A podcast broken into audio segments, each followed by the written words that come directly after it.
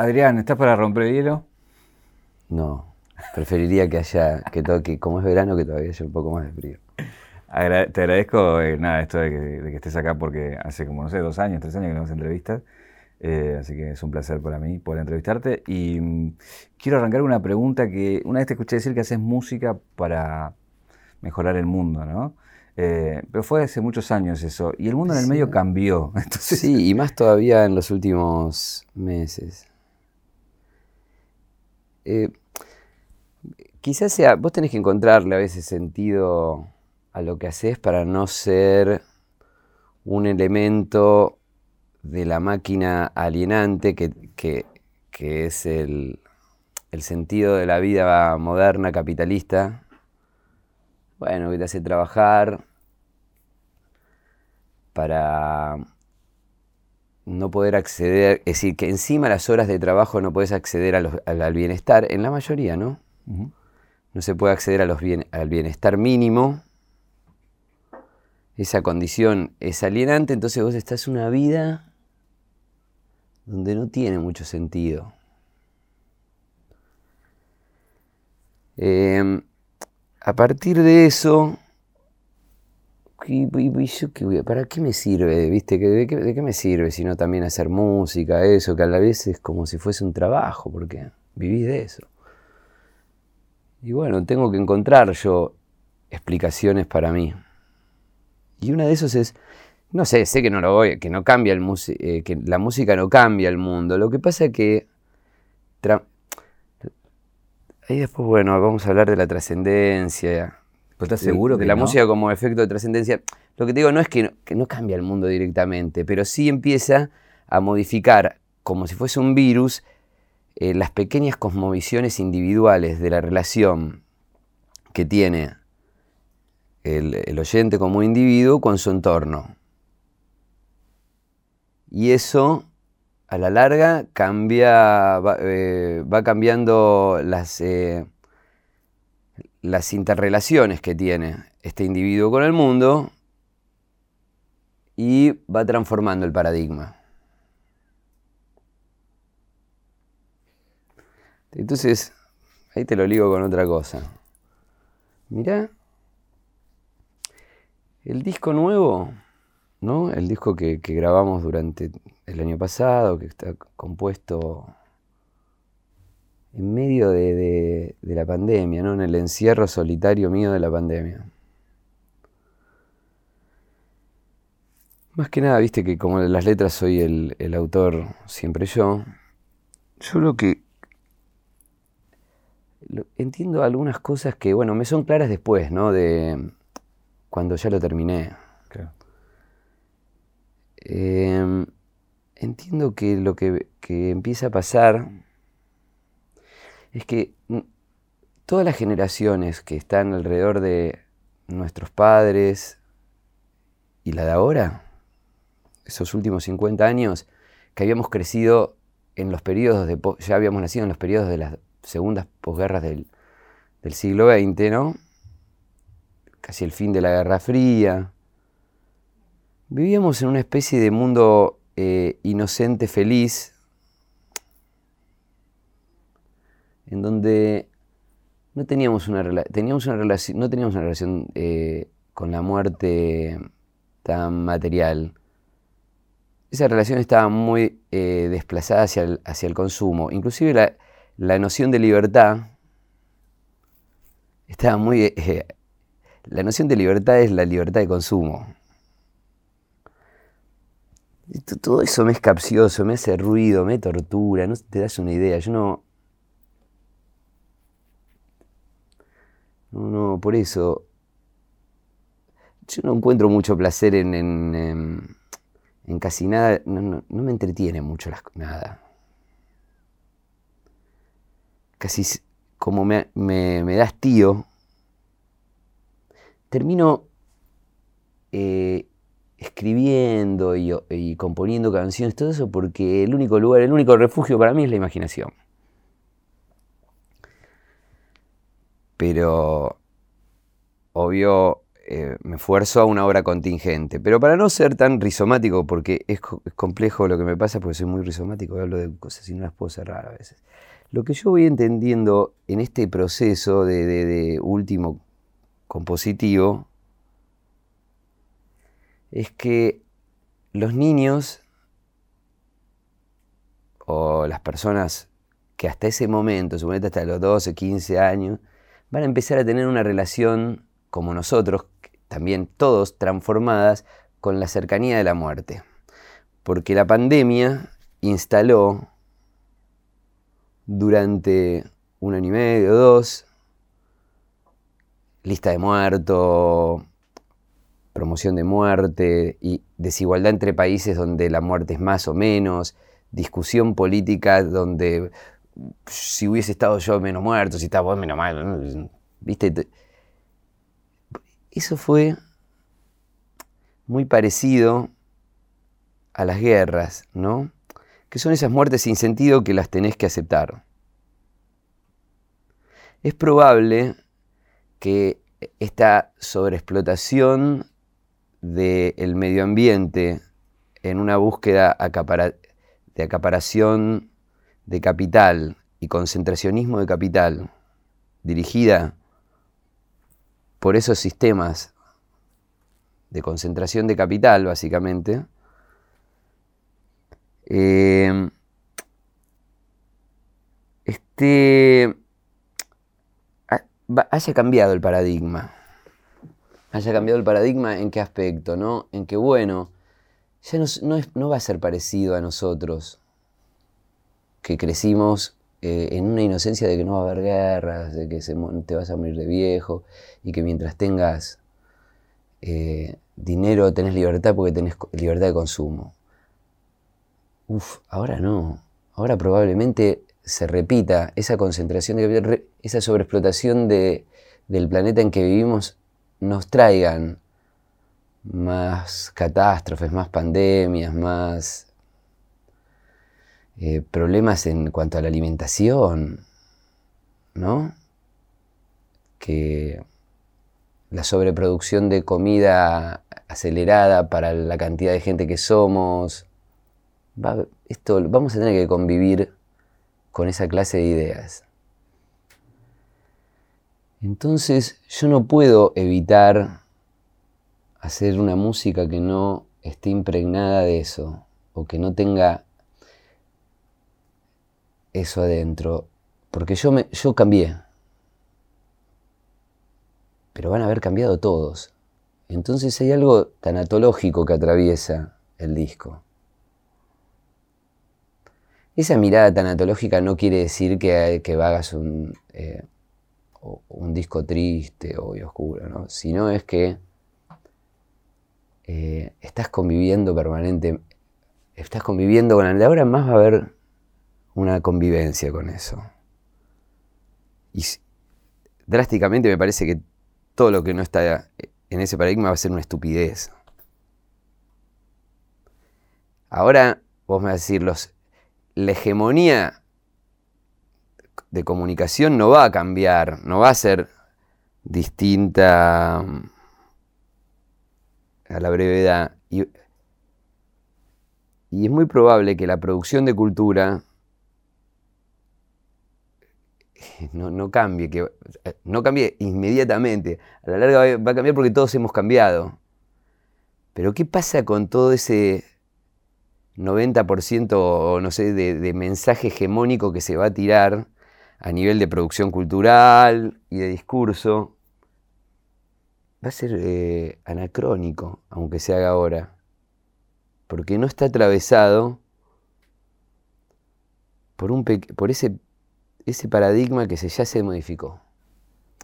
Los chicos, los hijos saben que sus abuelos mueren, que ahora, pero, pero no de la muerte que morían antes. ¿Entendés, no? A lo que te digo. Bueno, eso, no sé si rompiste el hielo con eso, pero más o menos te expliqué. un viaje, un viaje. Una vida, un recorrido. Una reconstrucción. Caja negra. Caja negra. Todo queda registrado en la memoria. Abriste muchas ventanas que me interesa. bueno, ese es mi problema. Es bueno, pero me interesa profundizar aún más todavía. Eh, tuve la suerte de escuchar algunas canciones de este nuevo disco, eh, lo cual también agradezco. Y, también, como vos decías, lejos de todo esto que puede ser triste, hay mucha vida en esas canciones, son canciones muy hermosas todas.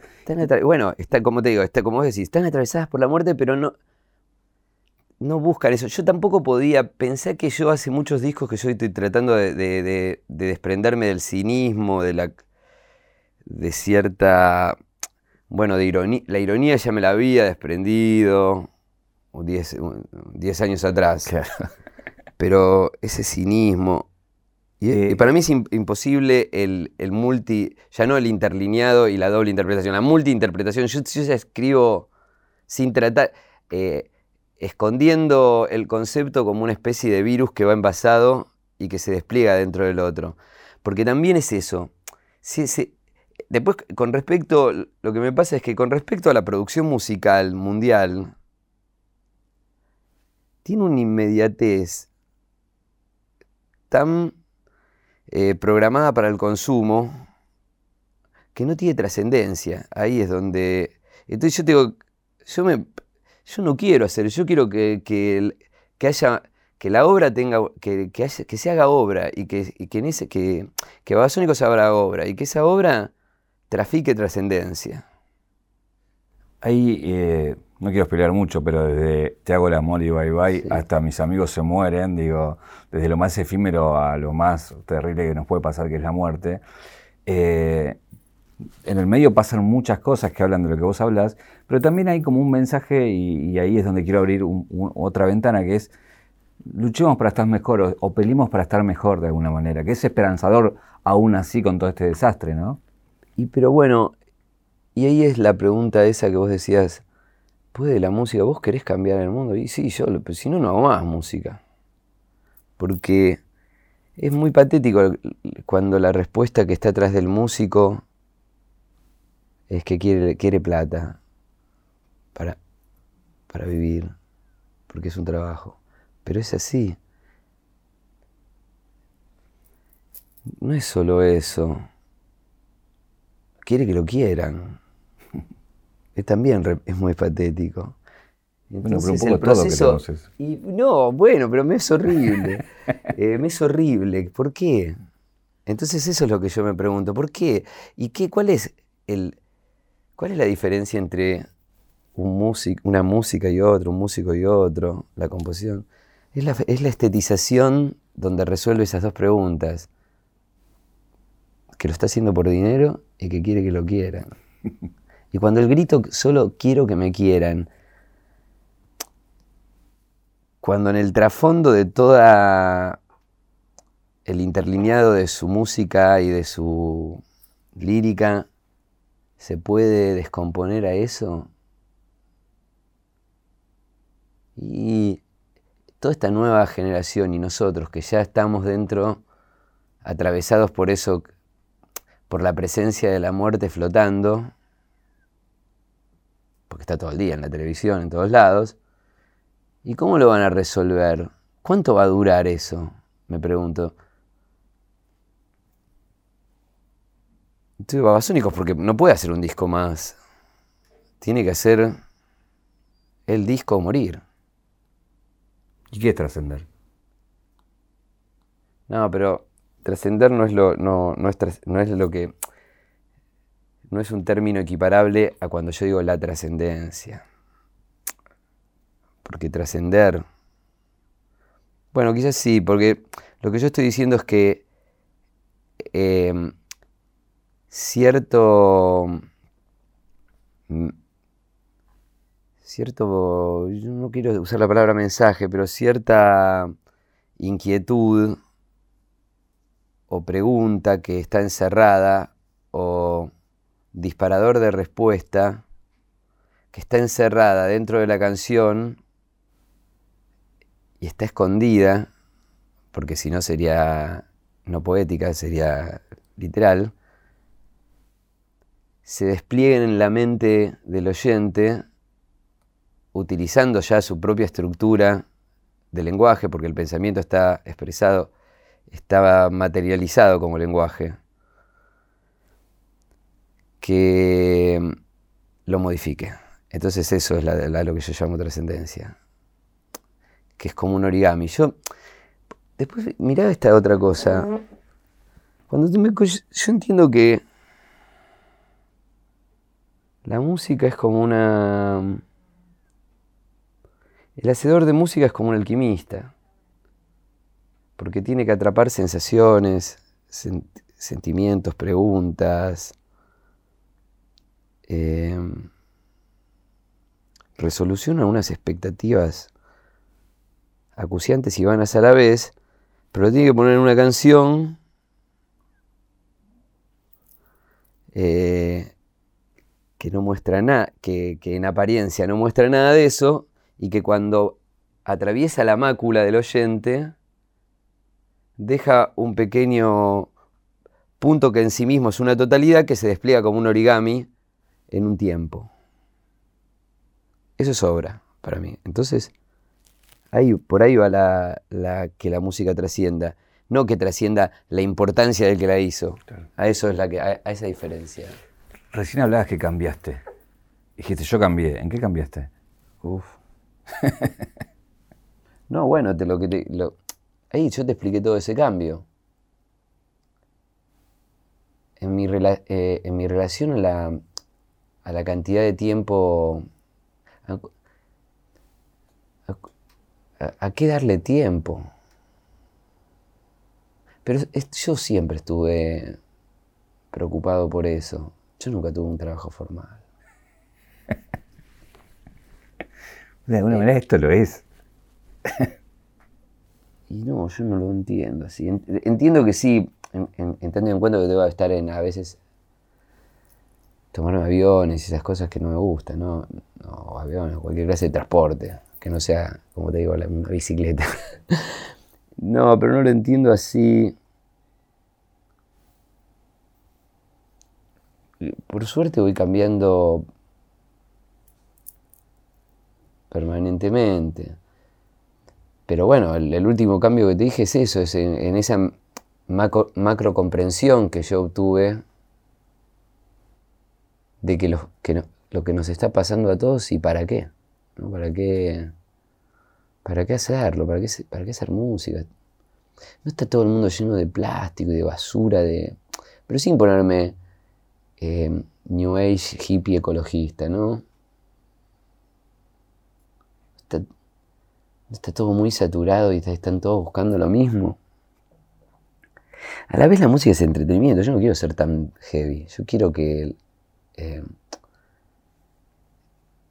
que, que el público obtenga catarsis cuando viene a verme. Y que las canciones sean un vehículo de esa catarsis. Yo entiendo que, lo que hago es vano. Por eso, por eso como volvés a la primera pregunta, yo no sé, no, voy a cambiar el mundo. Bueno, porque Tarsis es un montón también. Pero lo que pasa es que voy a cambiar. Voy a modificar algunos eh, individuos, pero de una manera que no puedo preverla. No es que yo sé cómo te voy a cambiar. Una vez te escuché decir que la composición estaba ligada a la juventud y recién hablabas. ¿La qué? A la juventud. ¿La qué? La, composición. Como que como lo mejor de la composición estaba ligado a la juventud. a la inconsciencia de. Sí, y al hambre. Y eso. porque yo ahí resumiría juventud como inconsciencia y hambre. Inconsciencia en cuanto a, a la falta de especulación. No medir. Y eso es hermoso. y el hambre. Porque yo todavía yo lo único, yo, me preguntaba por qué haces esto por hambre. Lo que pasa es que no tuve la suficiente hambre como para ir a trabajar al principio. Pero hoy. No, porque yo, viste, yo renuncié al mundo formal y a las expectativas de mis padres muy joven.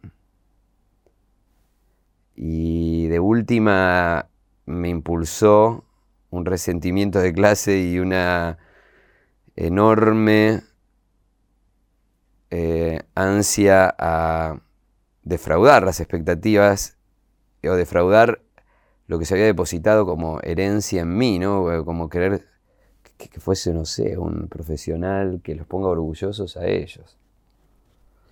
Eh, tu papá era, era diariero, ¿no? Sí, después terminó siendo abogado de grande. Mirá. Pero me interesa eso de, tu relación con, el mundo ese, de que era Constitución donde tenía el puesto. Sí. Que debe ser uno de los lugares más preciados para un puesto de diario, digo. Sí, pero es uno, es uno de los lugares más trash de. Por eso.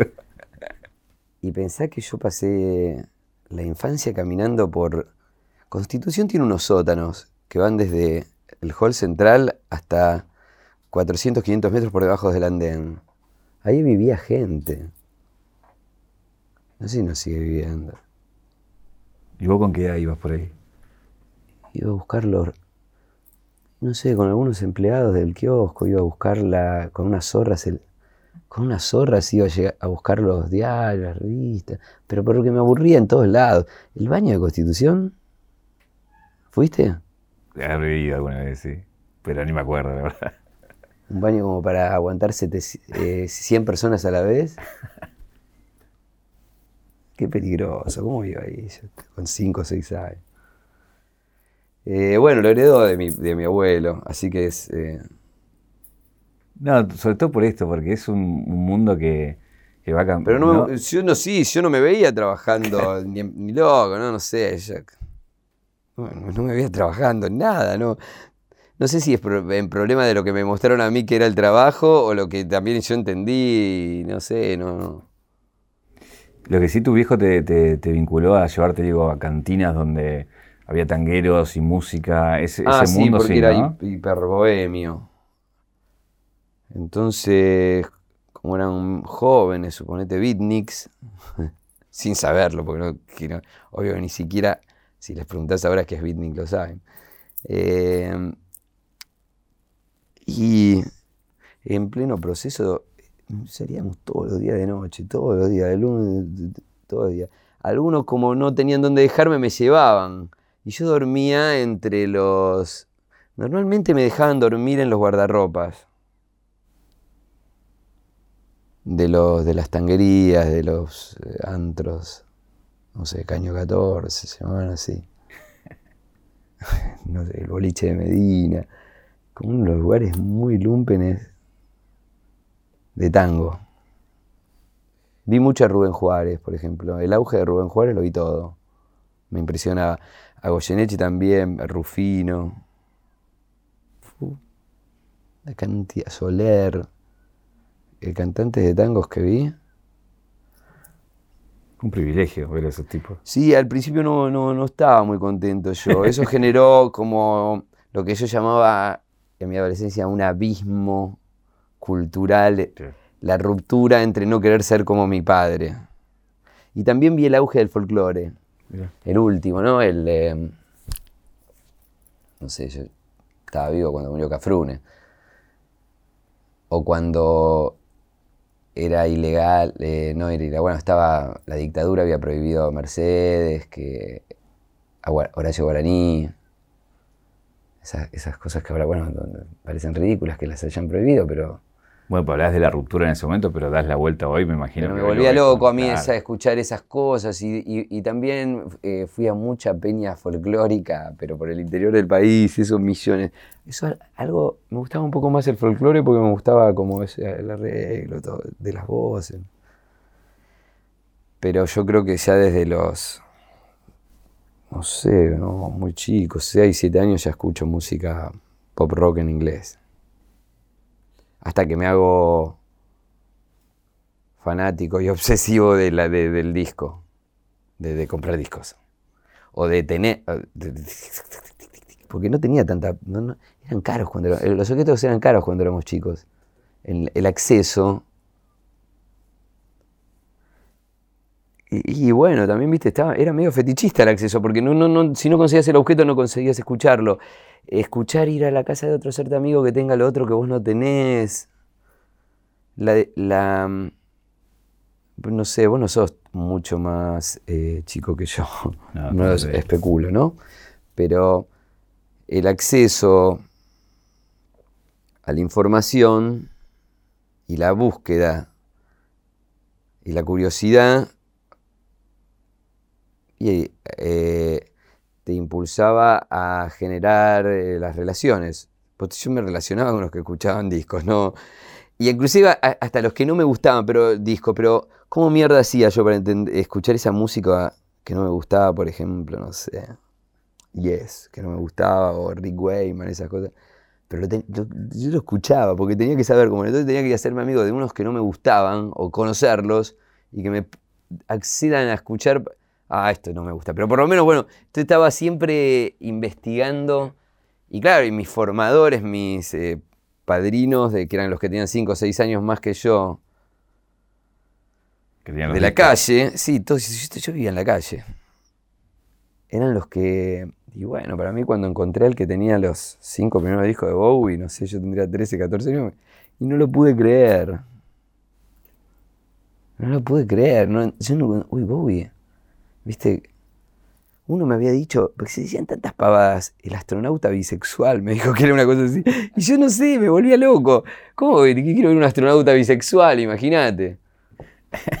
Eh, que no sabía, no sé si entendía lo que era, pero la fantasía que crecía en mí en la poca información de lo que se podía leer de la música, el filtro hiperconservador del periodismo musical argentino de los 70 y 80, porque bueno, yo leía todo eso. Estaba en desacuerdo. No sé, es que enojado todo con la revista Pelo. Yo crecí enojado contra... Lo único que podía leer no me gustaba. Y iba, no sé cuánta info tengas vos sobre, pero vos sabés que había unas librerías que traía unas especias. ¿Vos conocés la Melody Maker y el New Musical Express? Son como diarios, ¿no? Eh, no sé ahora, ahora deben ser digitales. Había una librería que se llamaba Librería Rodríguez, entre Constitución y San Telmo, porque no me acuerdo ni bien ni dónde queda, que tenían un sótano le llegaban con retraso, pero yo no lo podía comprar, entonces tenía que ir y ser como lector de cosas y ver la cara de los que... Porque yo no conocía la cara de lo que me gustaba.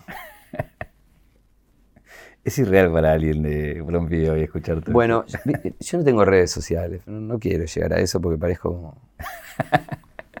Yo no tengo ninguna clase de curiosidad. La incorporación de la, de la información, nada de lo que sé, probablemente todo lo que sepa es una distorsión de todo, pero nada de lo que sé me lo vendió un aparato hegemónico de producción de noticias instalador de mentiras, o tampoco Internet, ¿qué es eso? Internet es la misma mierda.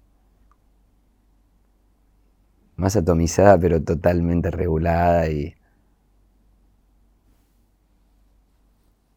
Ah, bueno, entiendo las bondades, pero ¿entendés a lo que yo me... Eh, es la misma mierda en cuanto a que hay, todo está dirigido, condicionado y, y, el acceso a una información no manipulada es complejísimo y yo no lo sé hacer. Quizás tenga que ser un experto para eh, eh, agarrar un buscador y discriminar las 150 primeras opciones que te manejan para que vos creas que estás leyendo alguna cosa que es verdad. Eh, entonces, por eso, no sé, bueno, y aparte no, no me interesa mucho, no me interesa saber mucho que cuál es la relación de la realidad contada e interpretada por los demás. Yo ya la vivo, la realidad. Y aparte, yo hace 30 años que giro por toda Latinoamérica. O no solo por eso, por toda Argentina. Mm. Lo que me cuentan es lo que yo veo. Desgraciadamente no tuve una burbuja tan impermeable de, estrella de rock con avión privado. En Argentina no, no existe eso. Es imposible que no te salpique la mierda. Cuando escucho música, la forma de buscar música para mí y literatura que es eh, constante, porque no se puede hacer, no se puede ser, eh, yo no respeto mucho los músicos que no saben, que no escuchan música permanentemente actual, no. No solo la que ya se hizo. para hacer música ahora tenés que saber lo que se está haciendo ahora en todos lados. Yo tengo una red de informantes en los que confío por el mundo y que em, van encontrando, o yo también, eh, porque es mundial, la mundial digo que no solo se está acá en Buenos Aires, eh, y que me va diciendo, Adrián, creo que esto te puede interesar. Ah, fíjate esto. y quizás eso me lleva a otra cosa y eso voy descubriendo. Y a la vez Babasónicos es un gran combo investigador de, de música nueva, ¿no? Ahí lo que iba es a qué escuchás, es a qué escuchás a nivel mundial eh, de industria más que nada, que suena el mundo hoy. Se lo preguntaba a Santiago también cuando vino acá. Digo, esto, ¿cómo está formateada la música ahora? Que sos un, un gran preocupado por ese tema también, digamos. Uh, sí, porque ahí. Cuando, cuando paré por la pandemia pensé que Babasónicos no había dejado de tocar más de 30 días durante 29 años. Nunca habíamos tenido el concepto, por ejemplo, que tienen unas bandas como Café Tacuba, que pueden tener un periodo de un año ocho meses, y dos años que no se ven o que no interactúan. Babasónicos siempre tenía como una especie de plan. ¿no? Entonces estaba, no sé, si no estaba tocando en Berlín, estaba... Básicamente Babasónicos en los últimos años también fue diseñando solo lo que quiere hacer, no, no, quiere hacer nada, no quiere estar en la agenda de, otro.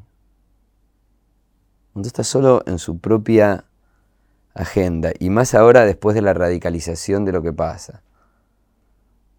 Eh, tampoco, no quiero entregar vida de más para los festivales que son una especie de malls de shopping de música. Eh, que es un parte de la industria musical. Yo soy un poco apasionado de la, de la historia de la música, de la industria de la música. El devenir de la industria es algo que yo observo, que me apasiona observarlo y pelearme contra eso también, ¿no? Y, lo que me da más lástima de todo es que em, que e, e, ese devenir terminó siendo, termina siendo formateado por la misma condición que sufren todas las industrias en el capitalismo, que es el concentracionismo. Cada vez hay menos dueños que se enriquecen más y eh, vamos a poner solo el ejemplo de la música, pero eso está pasando todo. Los los que hacen música, los músicos, terminan siendo obreros que cada vez ganan menos, como en, las fábricas, ¿no? Donde los que ganan son los dueños, los accionistas, pero no los trabajadores. En la música siempre pasó, ¿no? Que, pero lo que, que si vos vas a las décadas del 50 y el 60 había miles de sellos pocas distribuidoras. Muchas distribuidoras. En los 80, 90, las distribuidoras se compran los sellos. Los sellos eh, son dueños del mundo. La crisis del petróleo, les, eh, sí, claro, cuando crecen tanto, el volumen de transporte logístico del vinilo es impráctico. Lo, lo salva el CD, que les extiende, le para la agonía y les extiende. Yo te estoy haciendo una muy breve, estoy tratando de hacerte la más breve posible para no volverme muy largo ¿no? en esto. Eh, el CD, la copia del CD mata. Y, bueno, y te acordás que habían salido como sitios donde escuchás lo que querés, se lo bajaba, te lo bajaba, esos sitios. Bueno, los sellos se aburguesan tanto, son tan... Los, los directivos de los sellos, que ya son corporativos que no, entienden de música, no aman la música, no pueden verla, porque son los porque fueron los distribuidores, ya no los sellos que eran selectores de música. Estos se están alejando tanto que lo que se les ocurre es cambiar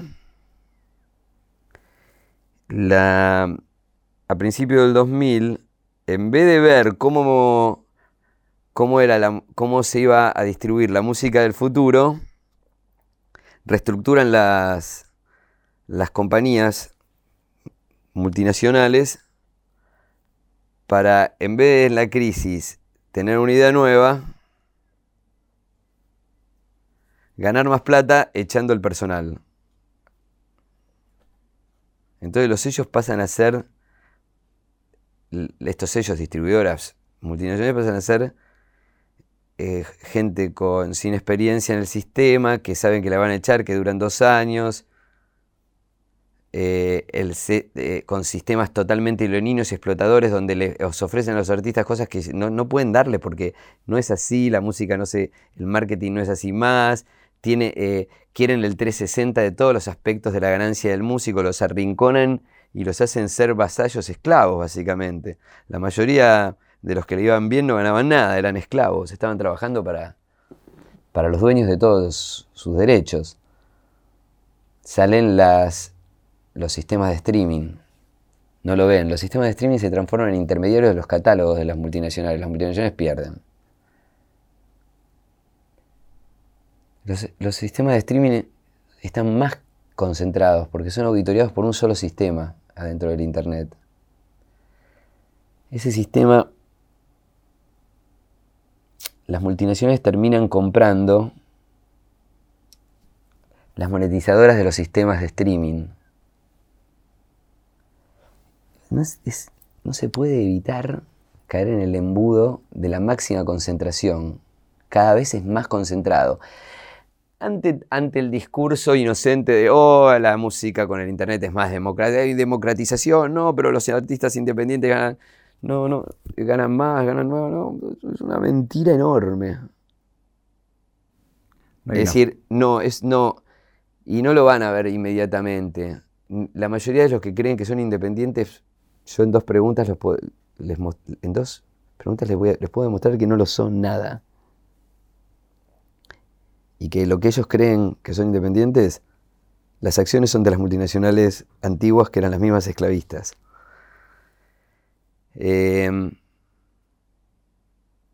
lo que te muestran es que sí, se puede, que hay cinco que pueden acceder. El sistema ahora está para que ganen muy pocos muy, muy pocos. Esos 5 o 6 que hacen el marketing del éxito y que es independiente y que lo pueden ganar, generan millones que no, no pueden capitalizarlo para ellos, pero que en el bulto lo que lo capitalizan son las, estas monetizadoras de las agregadoras y sistemas de streaming que terminan en, la, en el mismo sistema de concentración de capital. Te lo expliqué más o menos, pero eso es una mierda. ¿Cómo haces música otra vez en ese sistema de mierda? No sé. No sé, ¿viste? En, una hora es muy jodido hablar conmigo porque solo voy a te, eh, te, explico esas cosas que me, bueno, pero me obsesiona eso. Pero por eso no, hay una fuera del streaming hoy. No hay una contracultura por afuera de eso. No, no, hay, no hay chance. No, no hay chance.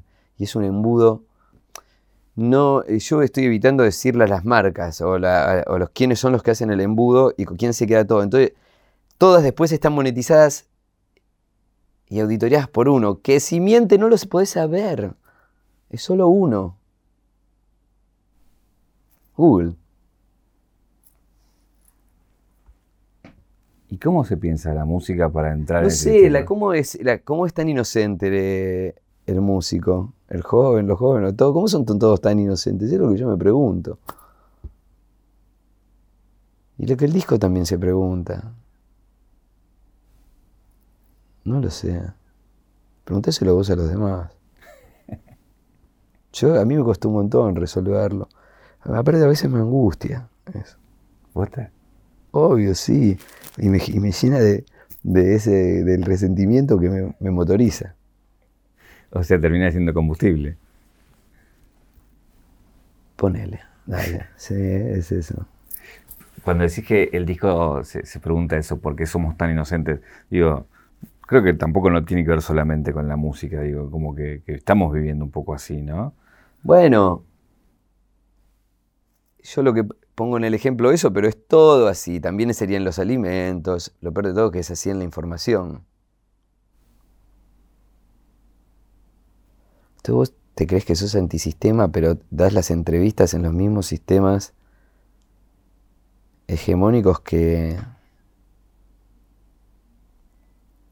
que, te, que te están esclavizando, que te explotan, o que son corporaciones. de- Uf, me- es un ruido enorme. E- Es mejor ser más naif y no pensar en nada. Porque no se puede escapar.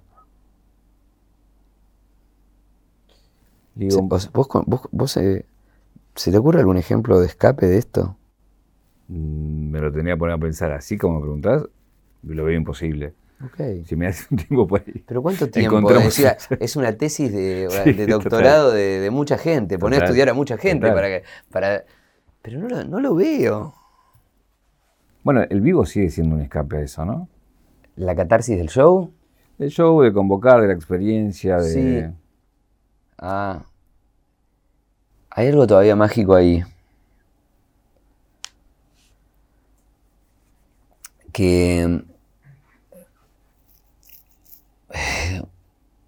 vos no le- yo- ¿Sabes que no se le puede pedir a la gente que vaya y pague la entrada? Yo, yo nunca lo hice. Es algo que es una. eh, una pulsión directamente nacida del deseo que va y lo que va. Entonces, que la gente va y la compra y lo va a ver, ¿no? El dios de la taquilla, me dijo el otro día uno, un viejo manager. Sí.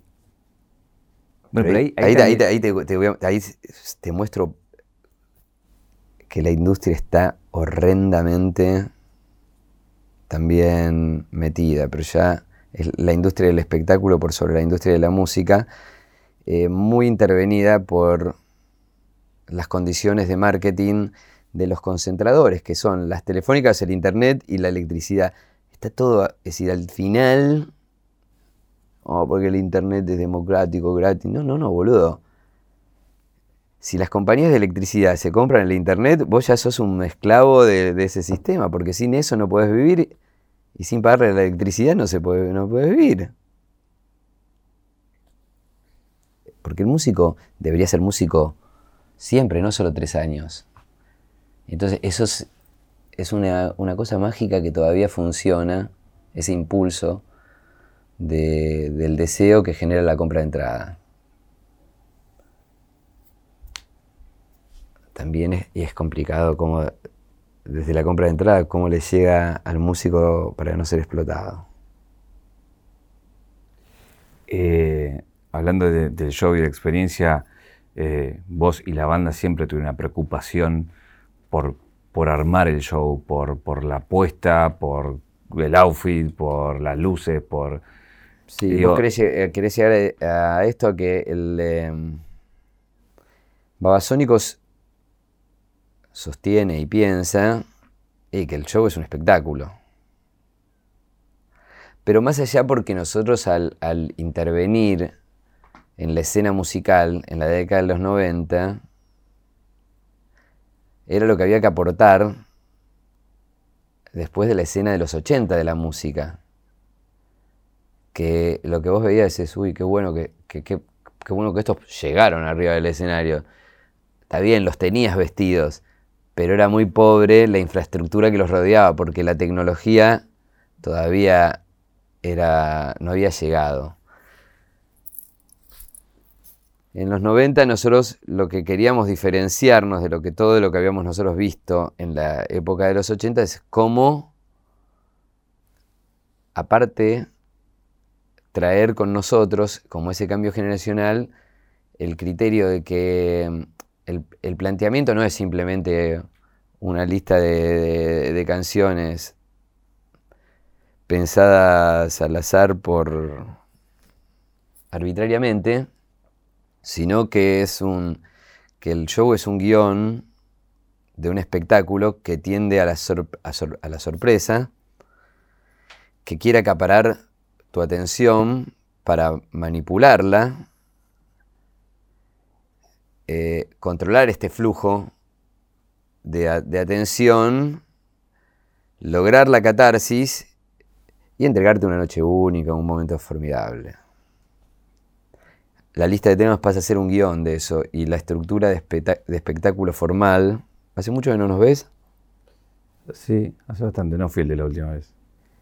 Eh, eh, creo que fue. estamos en un. No, porque estamos en un mega nivel de eso. Gran Rex creo que fue el último. Y bueno, eso hace mucho. Estamos en un mega nivel de eso. De, esa clase de desarrollo. Ah, eso estoy contento. Cuento con, con, el. Desde el show 1 de Babasónicos hasta ahora tengo el mismo socio creativo que es que es el director de, es el puestista y director de escena de Babasónicos y es como un referente, una especie de, director artístico también nuestro, que es Sergio Lacroix. Y que no hay en el, es muy jodido encontrar de esos, hay muy pocos en el mundo. Eh, es un arquitecto que no solo hace escenarios, hizo discotecas y todo eso, que a la vez, bueno, en el caso los, eh, yo los hago con él porque, pero podría hacerse, él le podría hacer a cualquiera otro. Obvio que hizo de, otros muchos artistas argentinos y de todos los que vinieron este verano, no sé, Solomon, Villalobos o todos los DJs. Mm, es un genio. Y bueno, por eso el techo que tenemos es muy alto y la, y la búsqueda tengo esa, gracia, esa suerte de tener a, Sergio en eso, pero bueno, Basónico se, se muestra con eso. Bueno, después porque el vestuario, y nosotros tocamos con vestuario porque es una, una imposición donde ya les dice a la gente, bueno, no somos normales. No somos iguales. Pero no es porque te crees otra cosa. No, no, no porque voy a bajar algo con una autoridad y un convencimiento y una concentración que no es la que puedes tener vos. Te cagás encima en el lugar donde estamos. Y, no, porque entre la tensión del grito que provocamos, entre la desesperación y cómo manejás, cómo domás eso, y bueno, el vestuario genera esa, empieza a generar esa distancia. El vestuario no tiene que ver con, la belleza, sino con la eh, generación de caracteres, de, de, personajes. De personajes que le dan otro también valor a lo que a la música que tocan, a lo que están diciendo, porque no sé si podrías aceptar estar tan ridículo como ellos o estar más allá de eso. Bueno, el astronauta bisexual para acá. Bueno, eso es una, de mis. Eh, no, bueno, la androginia del 80 me volvía loco. Esa, este, que, es ahí. Pero no todo. Eh, yo qué sé, hasta ver a. no, Freddy, de entender a Freddie Mercury y a Robert Plant, que era como una, no sé, una chica rubia hermosa que se movía como. Viste que no, no. Era inentendible. Para mí, me interpelaba eso. Ah, no consigo yo la música sin interpelar al otro. Sin hacer esas preguntas. Eh, quería llevarte a un lugar que es desde aquel pibe que dijiste no tuviste trabajo formal, pero sí trabajaste formalmente de mozo, creo, en Inglaterra, en aquel viaje. Oh, bueno, hice algunas changas donde, eh, que fueron las únicas que, trabajé. No, sí, también fui una, una, revista a los 18 años, jefe de redacción de una, revista, de cultura, sí, acá. Eh, pero no, no, los considero trabajos. Esos trabajos eran los que me hicieron de entender que no, no, duraban muy poco, duraban una semana, dos, que antes eso, la muerte, que no, no, no, podía, no podía transar con eso. Por eso tampoco funciono mucho en la normalidad del día a día, porque yo siento que hay una cruzada épica y me estoy replanteando siempre por qué la vida, cuál es el sentido. Viste que hablamos de que el disco atraviesa eso, ese, cambio de paradigma atravesado por la tanatología, ¿no? por esa relación con la muerte. ¿Sabes qué? Lo que ayer me bajó la idea de que quizás la estética es meramente ese diálogo eh, que metaforiza la muerte. ¿Cómo vos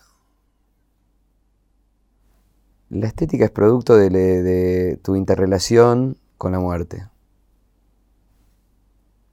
Seguro no es original, seguro hay un par de filósofos que ya lo hicieron, lo vieron ese, pero como yo no soy lector de filosofía, yo leo fantasía, novela. Eh, seguro, eh, entre Nietzsche y... no quiero nombrarte porque detesto eh, nombrar cosas. Autores. Sí, detesto el esnovismo cultural. Pero eso te lo tiro como título, pero creo que la estética es eso, es esa... Mm, la estetización es un proceso que surge a través de tu condición de finitud y tu, y tu miedo o aceptación con la muerte. Otra cosa, por ejemplo, que, eh, que, plantea el paquete semántico del disco en la lucha contra la, mm, la industria musical. La industria musical es inmediata, está buscando ese quiero que me quieran y ese éxito tratando de lograr en una semana de trabajo. El disco este habla de un miniaturismo antiindustrial. Un detalle de orfebrería en la construcción de la música minúsculo, pero en el pulido y en la simpleza, no en el barroquismo. Entonces vos tenés una canción hecha para vender que la pueden lograr tres productores en una semana de trabajo como se hace ahora en los estudios donde vienen este, este, grandes meten al intérprete, artista a colaborar un poquitito y le sacan un hit. No, yo trabajamos personas este mismo grupo de siete músicos y Gustavo Iglesias, que es nuestro ingeniero y productor de este disco, sobre todo, eh, millones de horas hombres eh, en el detalle. Entonces, millones, de horas, millones de horas hombres producen una pequeña cantidad de temas, mientras que los otros están produciendo en muy pocas horas hits. Entonces cuando pongas un tema al lado del otro, pones la izquierda de la noche al lado de los temas que van saliendo.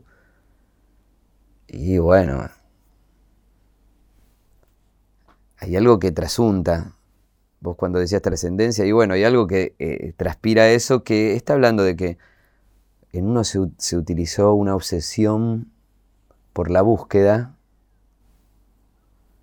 enorme de combustión de pensamiento. Y en el otro no, se, utilizaron técnicas. En la industria musical genera productores con técnicas para hacer queso de dinero. Cambió en una forma simplista a través de la música urbana y de la tendencia de cómo el hip hop hizo cambiar el mundo. A mí me gusta mucho el, hip hop y el rap, ¿no? Me gusta mucho, mucho desde el 91 más o menos. Eh, como ellos como el hip hop y el rap provenía de, una forma más analfabetizada de la música y no de la escuela tradicional de música de conservatorio, igual que yo que provengo de la parte más analfabeta de la música, eh, ahora, al haber modificado el patrón de la música, de la composición de la música actual, que vos prendés la radio, eh, vos tenés que entender que hay una canción del siglo XX que ya murió y está compitiendo con la canción del siglo XXI. Entonces murió la estructura tradicional de estrofa, estribillo, estrofa, puente, estribillo. Pero sin embargo, el oído todavía es conservador y está buscando esa hilación de relato. Bueno, entonces lo que se, eh, lo que se replantea es que no haya estructura del siglo XX en las nuevas canciones. Pero esto no. Esto tiene que ser subconsciente. Yo te lo explico a vos, pero no. En la música no te vas. Eso se lo, podría desglosarla y te lo explico cómo está trabajada la composición para no caer en la antigüedad esa de, la canción del siglo XX, ¿no? Una canción como la de Frank Sinatra, pero que, o como todas las canciones del siglo XX. Eh, la otra pregunta que, te iba a hacer era esta de, todo lo que escribías antes, ¿no? Cómo alguien que empieza hoy con este sistema de punto 3 haga un hit y con todo lo que explicaste de Internet puede lograr una trascendencia como la que tuvo Asónicos y la que tiene a través de los años. No lo sé. Podría teorizar, pero es más corta la respuesta, no lo sé. Eh, no sé, porque bueno, nosotros, Babasónicos era tan consciente de que, lo que, tenía que buscar impacto, eh, que utilizaba las entrevistas para lograr impacto, que mm, más allá de por lo que decía la forma, eh, ¿cómo era que lo que, la, discusión que, nosotros utilizamos en la prensa de la década de los 90 era para llamar la atención hacia nosotros y generar ese impacto discursivo. Era materia discursiva. Viste, eh, quizás cuando yo te, contaba que nosotros vimos eso, la renovación en el aspecto de del show como espectáculo, la utilización de la, como no teníamos marketing de música, porque las compañías a nosotros no nos pagaban ni microguías, ni, nos, ni ponían plata en nosotros, nada. Nosotros tenemos un producto que, se deslizaba tangencialmente en la industria, generándoles plata porque ellos no invertían en marketing. entonces utilizábamos lo único que teníamos. Los medios, las entrevistas en ese entonces. Pues fíjate que si agarras un artista que en la misma época nosotros, mega pop, que tenía mucho éxito, tenía, genera, y vas a todos los diarios, vas a encontrar que nosotros ocupamos cinco o seis veces más de contenido de página de, discursiva que ellos. Pero ellos tienen 10 veces más éxito que nosotros. Pero bueno, eso era una forma de estrategia, cómo nosotros nos planteamos eso. Ahora no creo que eso tenga sentido. Porque yo indiscutible lo que entiendo es que cambiaron todas las relaciones de fuerza en la música. Entonces, una, no solo ahora vos tenés que tener una definición estética de sonido y de, y de personalidad musical. También tu, tu, tu discusión con la industria es parte de tu forma estética. Fíjate que todos los eh, jóvenes nuevos dicen, no, yo soy independiente, esto es independiente. Aunque es discutible la independencia real porque terminan siendo monetizados igual por, por la misma multinacional. Eh, pero ese discurso de pelea con la industria, si no lo tenés, sos del siglo XX, no del siglo XXI. Entonces eso ya lo dice discutible. No solo ahora tenés que tener una estética, formal de lucir como algo, no. Sonar algo. Tener la música que exprese esa contemporaneidad sino también tu forma de pelear con la industria. Eso determinan una unidad de entidad estética. Me gusta eh, esa contradicción que hay en un poco, en estar tan actualizado en todo cómo se mueve la industria la música y vos en lo personal no participar de eso, pero sí saber y estar al tanto de todo eso. Bueno, ahí está mi... ahí está ese, no sé cómo se llama, el intríngulis. Intríngulis. No, es, digo, es loco porque... Intríngulis, bueno, porque no quiero ser operado. ¿No? Quiero tener una información eh, de primera mano. ¿Y qué haces? Yo detesto cuando si, si te sentás en, una mesa a comer conmigo y todo lo que decís, veo quiénes te están operando. Estás reproduciendo discursos, hijos de mil puta pagos, mentiras y todas tus opiniones. Hasta claro, hasta... ¿Crees que te ponen un chip de Rusia en una vacuna? Hay un grupo, eh, eh, hay una ignorancia enorme. Es decir, ha favorecido este acceso democrático a la información ha hecho crecer la ignorancia. Entonces eh, me sería despreciable.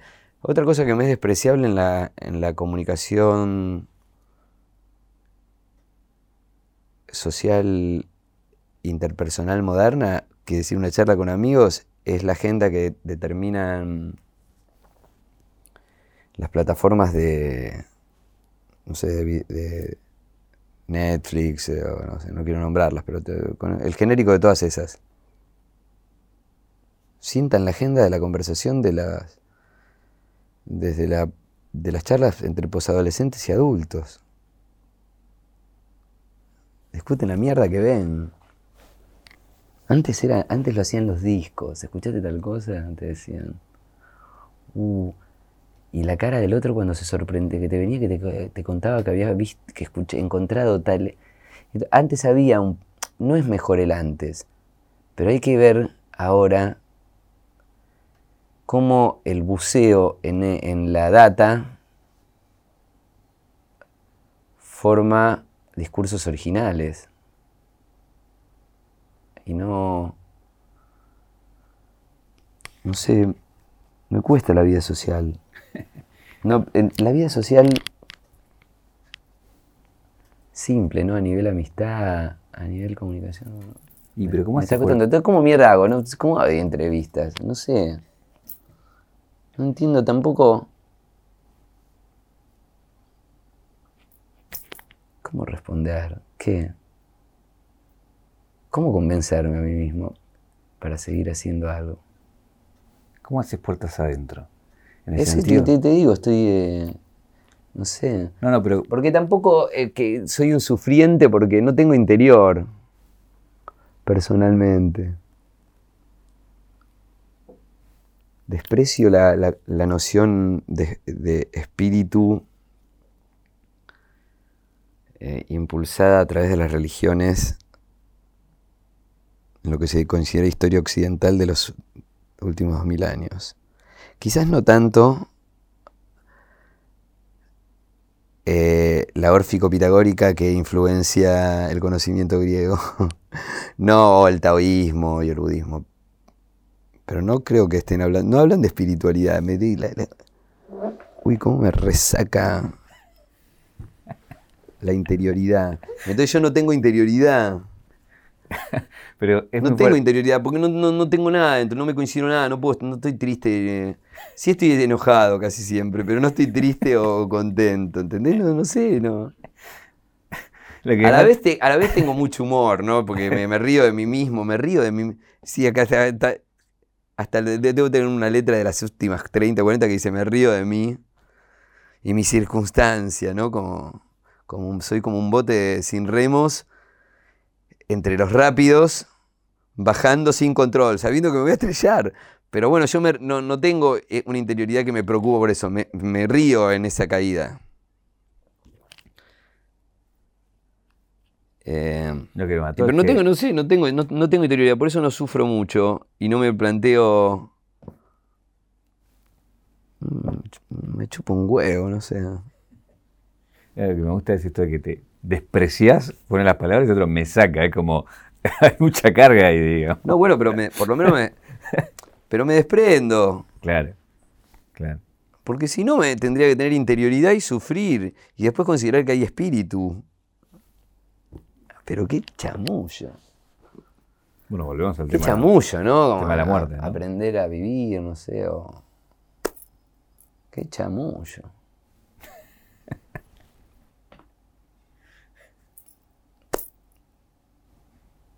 ¿Y gastar plata por espiritualidad? ¿No te lo planteaste? ¿Cómo lograron? Primero fueron un sistema de control,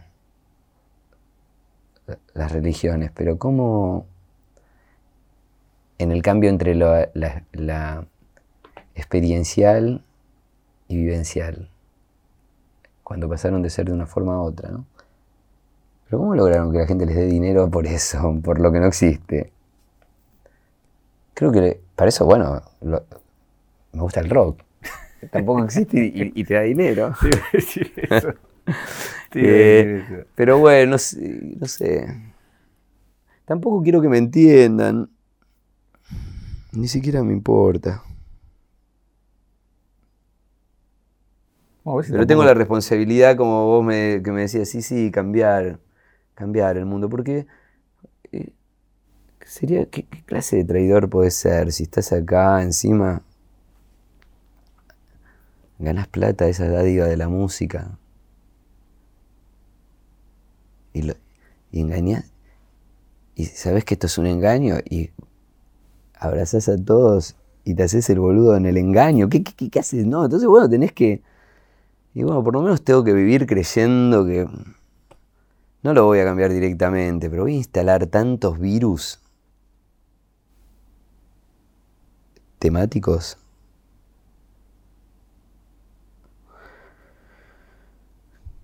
que alguna vez se van a desplegar y van a ver, y van a, y bueno, y bueno, algo va a pasar. Como pasó en mí, algo va a pasar. Desprecio la palabra contenido. Porque traté de no decirla nunca, pero por lo menos te digo, a veces me aparecen las palabras así. ¿Por qué? ¿por qué? Te, te- No, te- pero te ya me te das el- cuenta con todo lo que te dije y no sé, porque al final los generadores de contenido son los esclavos de, la, de los sistemas hegemónicos de manipulación de información. Te tenía que preguntar. No, sí, no, bueno, está bien. No, no. Bueno, Me también te- preguntaste cualquier cosa, yo no te dije, no, no, no, no, no, no, en ningún momento te digo, no hablemos de... Viste que no, nadie te ha dicho, no le preguntes a Adrián eso. ¿no? Jamás. Tengo una caja negra acá. La eh, puta madre. No, tranqui, para darte un regalo. este regalo que es. Se lo regalamos a todos. Abrilo, te lo abrís de acá. Se lo damos a todos nuestros invitados, que es un anillo de Ay, qué lindo. 800 Don Roach de plata. Qué Eh, lindo. Me dijeron que no estabas, que, que no, que ibas, que esto se dejaba hacer. Pensá que yo no, no vi nunca una entrevista tuya. ¿Y cómo la pasaste? ¿Es parte de la nota esto? Sí, sí. Ah, sí, muy bien. Ah, bien. Fue muy bien, pero no, pero no, discri- no, no utilicé un criterio de discriminación eh, para hacerla. Eh, quiero que me cuentes la historia de esta foto, que me la crucé muchas veces y siempre me pregunté por qué se dio este encuentro, que es esta foto. Ah, Que la pongo acá. sí. Que estás con Carca y con Messi. Él venía, Messi venía del Mundial de Alemania, suponete 2008. Sí, es muy joven acá. Sí, que recién era joven, tendría 17, 18. Y viajó en el avión con nosotros a Bariloche con el hermano y el primo. Y el avión dice, bueno, ¿los vamos a ver? Sí. ¿Dónde tocan? Esta noche acá. esto to-". Pero nosotros tocamos en Bomberos Voluntarios, que me vuelve loco esas, no, porque es un, son como sociedades de fomento donde hay, podés meter 2.000 personas sin control. Me gustan esos sistemas que son más periféricos a la... En Bariloche no tiene teatro, O foros. sea, no tiene un gran Rex. No. De ahí, Emanuel tocaba Emanuel Orbiler tocaba en el Roxy. Entonces termina nuestro show y nos fuimos ahí. Como le habíamos pasado la ruta al hermano Messi donde íbamos a estar, ellos llegan ahí. Pero ya había terminado el show de Manuel. Entonces le piden a Carca que sape. Hay unos temas. Y Carca al escenario con algunos músicos de EMA y con algunos míos, o de los de los Baba, no sé, uno creo nuestro. Y es una escena. Y estaba el escenario y nosotros estábamos con Messi al costado del escenario. Yo no, no sé el grado de apreciación musical de Messi, porque seguro no es eso, pero creo que le, lo interpeló lo, la naturaleza de Carca. Es una foto que la saca él en papel. Esa foto, la saca el hermano de él. Ah, el hermano de él, ok. Porque hay otra foto mía eh, eh, eh, con él después de miles de años, que tampoco la saqué yo. Claro. Después de mucho tiempo. y, y, bueno, fue una noche larga porque ahí fuimos a otro lugar más y él se movió dentro de este de nuestro tándem de locura por un raíz de lugares de Bariloche Después queda, que algunos de los chicos quedaron en contacto, no sé, una, una, una, vez en Barcelona nos invitó a la casa de Ronaldinho, pero no, no, sé, yo me tenía que ir al otro día. Ellos venían de Milán, no podían llegar al show, entonces nos dice, juntémonos en la casa de Ronaldinho. ¿Y no fuiste? No, yo tenía, no, Maxi López, él y, y Coso eran, y Ronaldinho. No, porque yo no, yo no, yo no, no tengo interés en el fútbol. Ah, mira algunos de los chicos sí, de los Baba. Bueno, pero. Pero el otro día teníamos, no sé, en París o en Barcelona. No, ahí estábamos en Barcelona o en Valencia, no sé, viste, tengo que viajar. Eran, era un, programa que empezaba a la una y media de la mañana y sin fin. No, después estuve otras veces con él en Barcelona. Tenemos algunos amigos en común, con el hermano. Cuando lo vi al hermano, la última se rió mucho de eso. Porque la foto la sacó él, así que si la está subida en algún lado.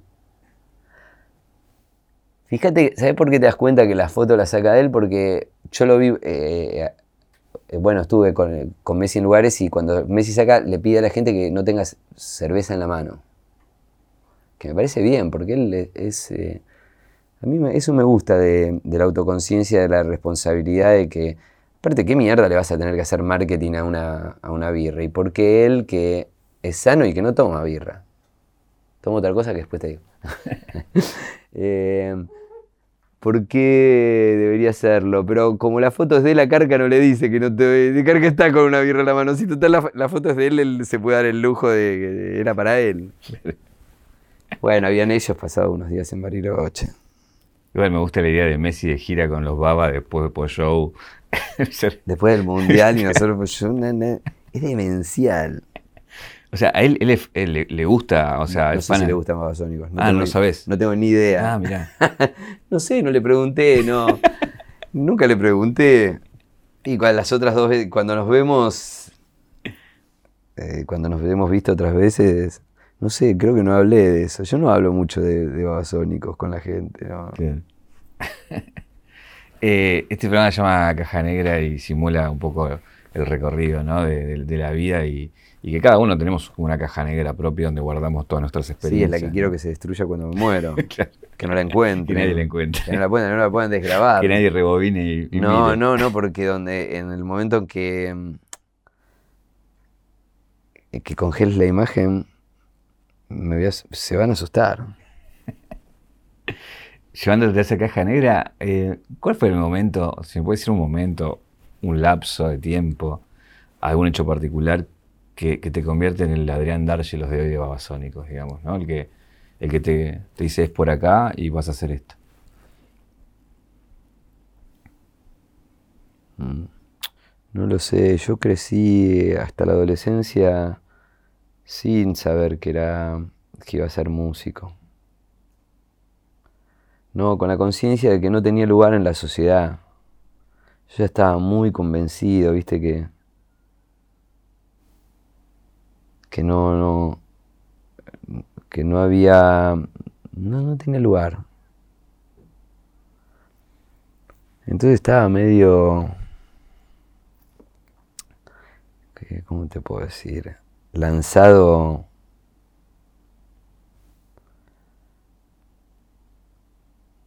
A la nada. Cuando el otro día que, un que me dice ese amigo mío lo del dios de la taquilla, yo le expliqué por qué la gente paga la entrada para un show.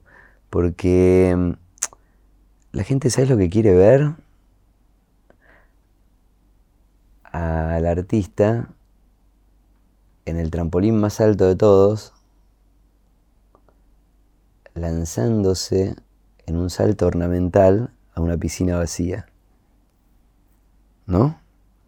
Es esa es inminente. El tipo sabe que se va, sabe que se está estrellando y que esa es su muerte. Pero ¿qué es lo que le divierte a la gente? ¿O qué es lo que le apasiona? La mueca, la cara. Esa instancia de banalidad o de naturaleza o la cara que pone o la incomodidad que pone ante la inminente muerte. Entonces quieren ver el tipo, todos los demás artistas nos los vas a ver y no, uh, este no me gustó, este no sirve nada. Pero ¿quiénes te gustan? Los que vos estás viendo el esfuerzo que hacen, aunque sabe que, existe esa finitud, ¿no? el esfuerzo, la incomodidad o eso, eso es lo que te subyuga y por eso pagan entrada.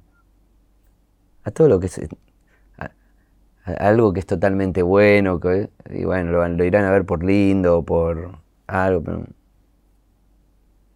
no provoca el delirio. El delirio lo provoca eso, ese salto ornamental hacia el, hacia el destino seguro que es estrellarse. Ah, eso lo de la caja negra, imposible, tengo que pensarlo más. ¿Qué, qué carajo hizo Aldárgelos?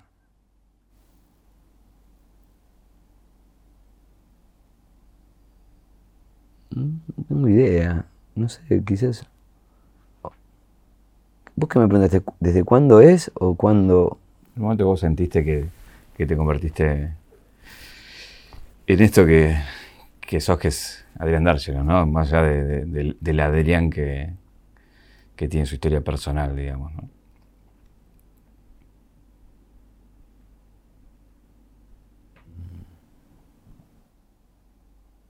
No, no sé, porque son hay muchos cambios que son paulatinos. Yo tampoco me consideraba performer. No, no, no, no. Yo cuando les explicaba a mis padres que componía música me dijeron que cualquier chico podía hacer eso. Y que probablemente también todos los chicos jueguen. Eh, y que la composición es una extensión de esa habilidad lúdica. Eh, pero así todo, como tengo toda esta clase de de permanente reflexión, tampoco soy, eh, trato de que sea tan autoconsciente de verme a mí mismo. Nunca supe que iba a ser músico, me parecía imposible, quizás...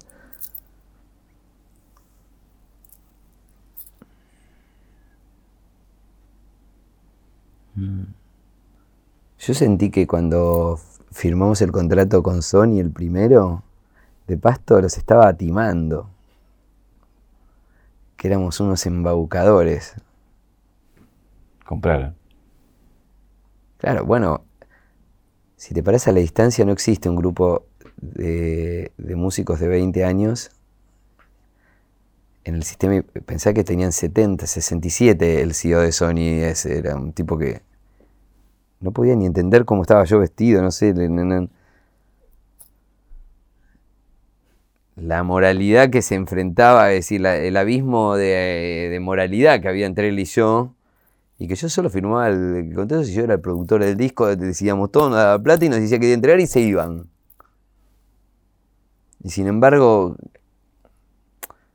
eh, yo cuando, cuando Babasónico firma el primer disco, el contrato solo tenía tres temas, cuatro y una foto. Que eran con actores. Eh, no con actores, con amigos míos que les puse una peluca.